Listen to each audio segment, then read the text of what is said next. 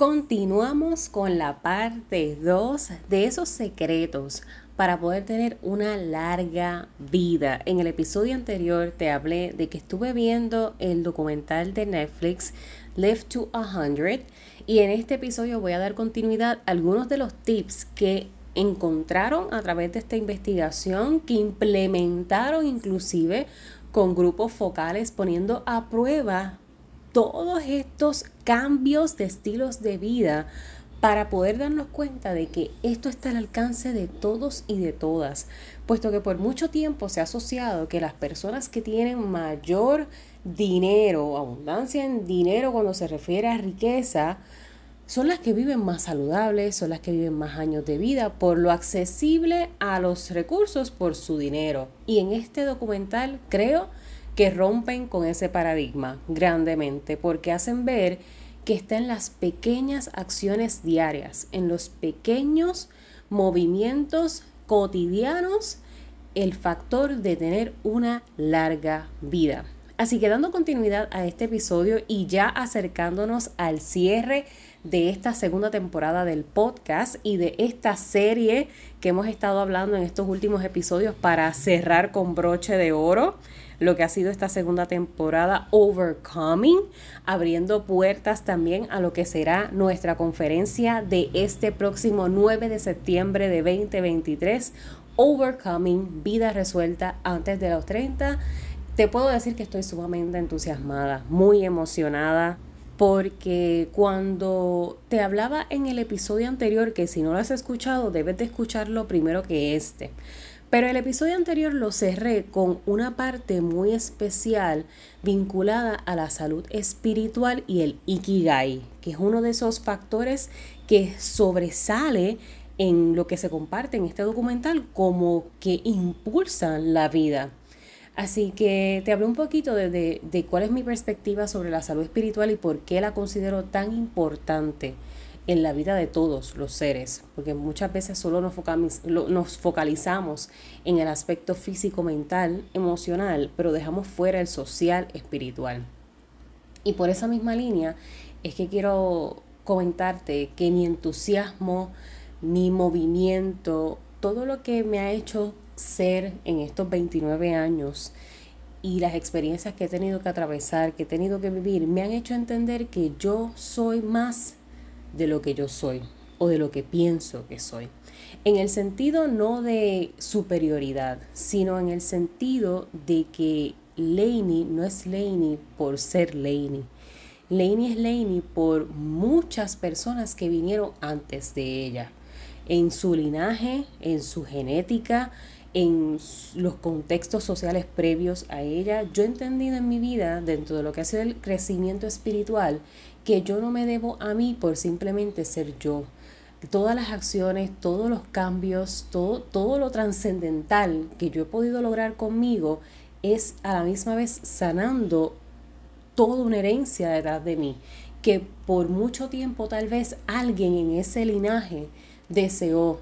Inclusive gracias a, a Dios pude experimentar esa conversación con mi, abuela, con mi abuela paterna antes de su fallecimiento, en la que ella misma me dice, tú no sabes cuánto yo deseé en algún momento tener tu coraje, tener tu valentía, tener tu actitud para enfrentarme a muchas de las situaciones que yo tuve que vivir. Eso a mí me confirmó que en definitiva yo soy más de lo que yo pienso que soy.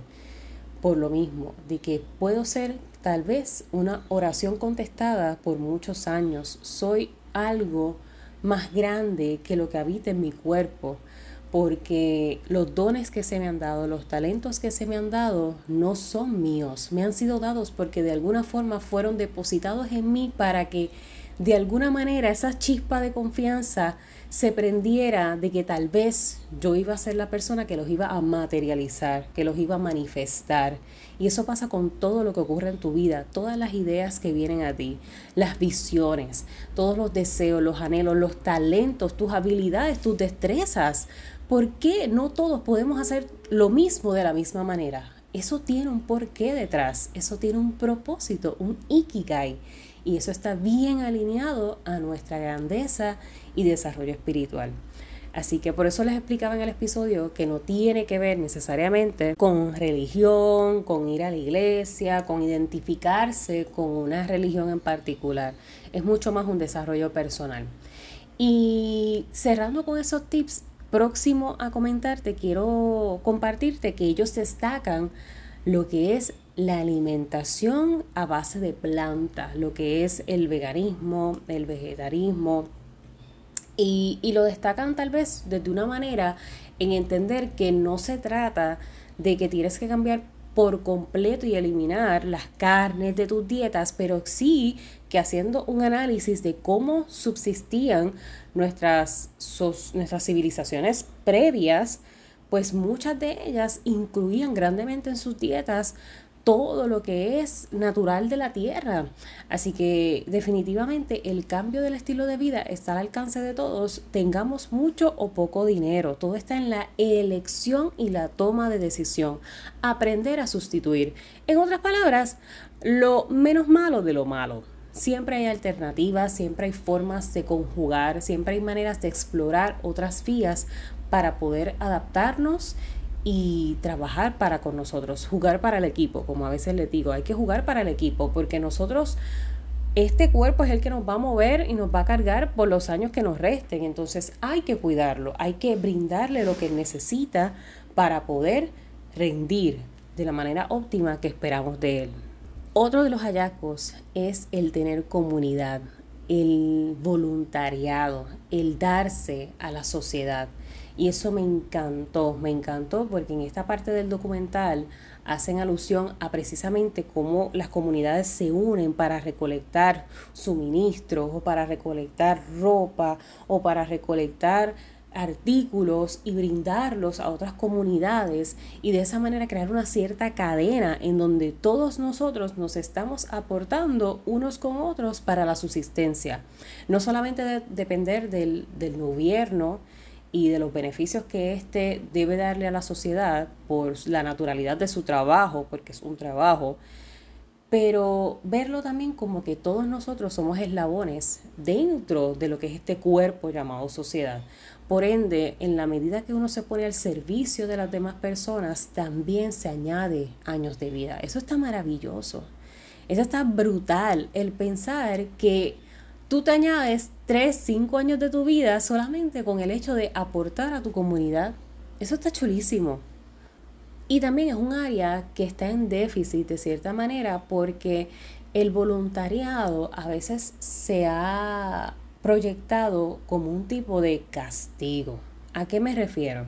Cuando nosotros estamos en la escuela, por lo menos aquí en el contexto donde resido en Puerto Rico, en tus años escolares, cuando te preparan para graduarte de escuela superior, de tu, cuarto año, te exigen cumplir con ciertas horas de voluntariado para efectos de graduación, de cumplir con los requisitos de graduación.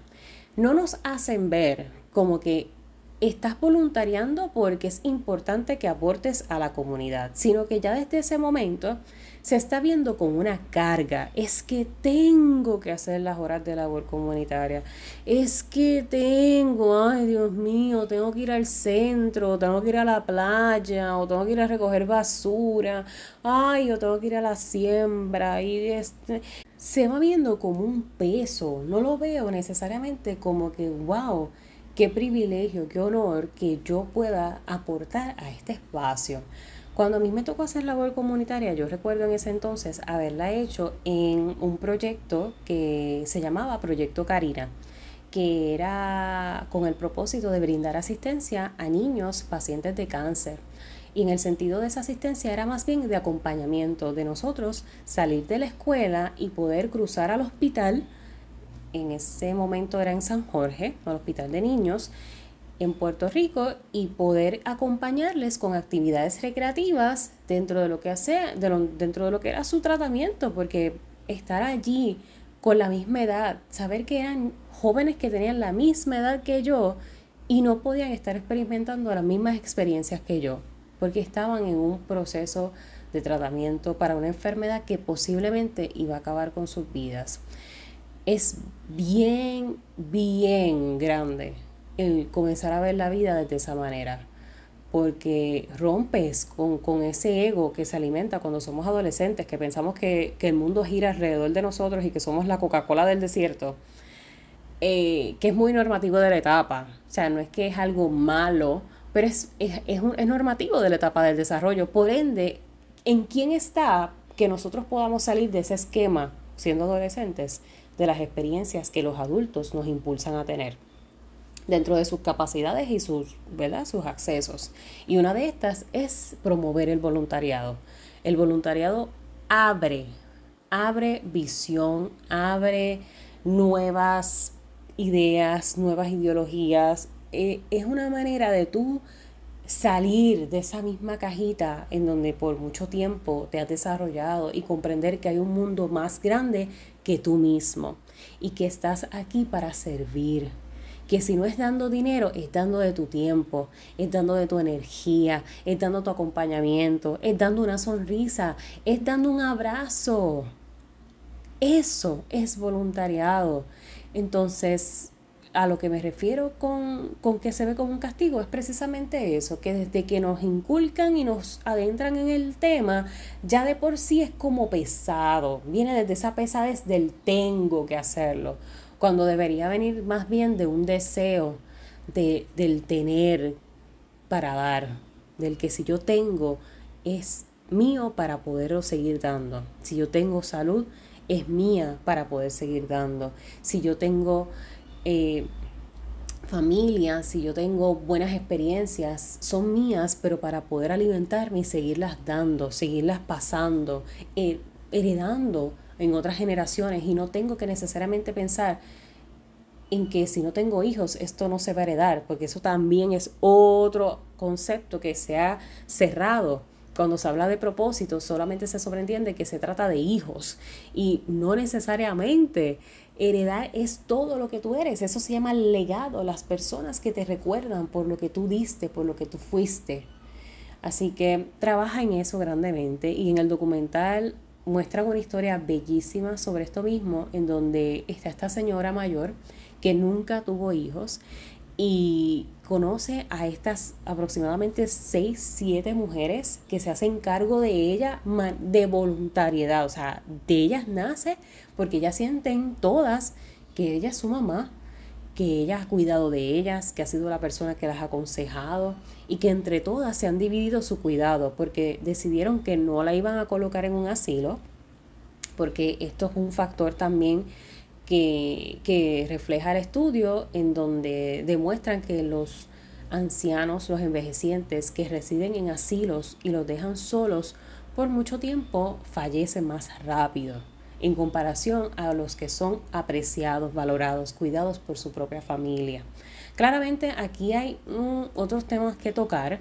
No, no podríamos dejarlo ahí solamente en la superficie de, de que debemos de cuidar a nuestros ancianos porque es un valor que no se fomenta en todas las sociedades y en todas las culturas. Así que hay otros elementos influyentes. Pero en definitiva, el que nuestros envejecientes sientan que todavía son parte importante de la sociedad porque lo son, no quiere decir que porque ya no eres parte de la fuerza laboral, no quiere decir que ya porque no estás criando tal vez, no quiere decir que ya perdiste un cierto sentido. Por eso es que las etapas del desarrollo son tan importantes y reconocer las crisis que se presentan en cada una de ellas porque nos van a demandar distinto, física, emocional y mentalmente. Particularmente en el envejecimiento, ya entonces estamos adentrándonos a una etapa en donde la vida comienza a ser quizás un poco más sedentaria, en el sentido de que no estás en el ajetreo constante laboral. Sin embargo, cuando hacen esta evaluación de estas comunidades estos blue zones en el documental, ellos mismos reflejan que ellos han creado su comunidad dentro de sus iguales y se tratan como amigos, se buscan, comparten y todos los días tienen un por qué levantarse. Ya sea porque me tengo que levantar a cocinar, me tengo que levantar para cuidar el ganado, para los que residían en granjas, me tengo que levantar para cortar la caña, me tengo que levantar, es un porqué todo el tiempo, en todas las etapas de nuestro desarrollo, tenemos un porqué. ¿Y qué pasa con la sociedad en la que vivimos en el 2023? Nuestros porqués están muy vagos. o casi todos asociados a que tenemos que ganar dinero, como si ese fuese el fin más grande de vivir. Ahí la vida se queda muy corta. Esta vida es mucho más que ganar dinero y eso se lo he hablado en otros episodios. El desarrollo de Active Coping Skills formas de nosotros manejar estresores. Mi gente, el estrés mata gente. El estrés destruye vidas. Los niveles de cortisol desmedidos en nuestro cuerpo y en nuestro sistema nervioso son mortales. O sea, esto yo no sé en cuántas formas se va a tener que exponer, cuántos estudios, de qué mil idiomas se va a tener que compartir, porque el cuerpo habla. Usted tiene nada más que observarse, mírese, preste atención cuando usted está en niveles altos de estrés. Posiblemente te tiembla un ojo, posiblemente se te trinca un lado de la cara, posiblemente se te empieza a caer el cabello en abundancia, posiblemente comienzas a ganar peso o perder peso sin ningún tipo de razón explicable, Posiblemente comienzas a tener granos o manchas en la piel. el cuerpo habla. Escúchalo. Muchas de estas personas de este estudio literalmente nada más sabían decir, mira, es que yo no, yo no paso corajes, es que yo no me enojo, es que es cuestión de ver la vida desde otra perspectiva y entender que las cosas pasan, pero hay que sobrellevarlas y no llevárselas al pecho, no llevárselas al corazón y adherirlas para siempre. Y, uy, Dios mío, Señor. El papel de víctima. E, el estrés constante nos está quitando años de vida y nosotros estamos exponiéndonos a él todos los días. Desde que abrimos los ojos, tomando el celular, lo primero que hago, mirar las noticias, ver qué pasó, el que mataron, el que secuestraron, el que yo no sé. Y no es que estés ignorante a lo que está pasando en la sociedad y que te mantengas al margen y no te involucres. No se trata de eso, pero es que uno tiene que desarrollar hábitos. Precisamente de eso se trata estos dos episodios que te he compartido. El desarrollo de hábitos importantes para nosotros tener larga vida, plena sobre todas las cosas, porque no es vivir una larga vida vana, es que valga los años y cada uno de los minutos de vida que tenemos, porque solo una. Dios mío, solamente una. Nosotros no vamos a experimentar esto de la misma manera por segunda vez. Entonces, cuando perdemos familiares, vemos estas noticias de las personas que fallecen, en vez de uno como que utilizar eso como un referente de aprendizaje, de reflexión, de, Dios mío, ¿qué yo estoy haciendo con mi vida? Porque mi vida se puede acabar yo saliendo de mi casa. Yo no tengo 24 horas aseguradas. ¿Por qué yo actúo como si fuese de esa manera? ¿Y por qué las desperdicio en cosas que no valen la pena? En un estilo de vida que no me suma, rodeado de personas que no me suman, en un ambiente laboral tóxico, en ambientes relacionales tóxicos. No, señores, ¿hasta cuándo? Hay que frenar. 100 años no nos son asegurados y mucho menos con el estilo de vida que estamos llevando. Ingiriendo comida rápida, con poca actividad física, con personas que nos rodean de manera virtual y manera presencial, círculos virtuales y círculos presenciales tóxicos. Prendo el celular y es tóxico. Y es, y es personas que me proyectan y me muestran que yo no valgo. Y me hacen sentir incómodo con mi físico. Y me hacen sentir incómodo con mi manera de ser. Y, señores, hay que limpiar. O sea, el detox es real. Basta. Quien único puede hacer que esto comience a reestructurarse eres tú. Desde la etapa en la que estás, con lo que tienes y con lo que sabes, seas un adolescente, seas un joven adulto, seas un adulto maduro, seas un envejeciente, usted tiene todo el tiempo la batuta de su vida y hacia dónde va a dirigir esa brújula perdemos demasiada energía y años de vida en intentar tener una vida que no nos corresponde. Evalúe realmente cuál es el norte de esa brújula.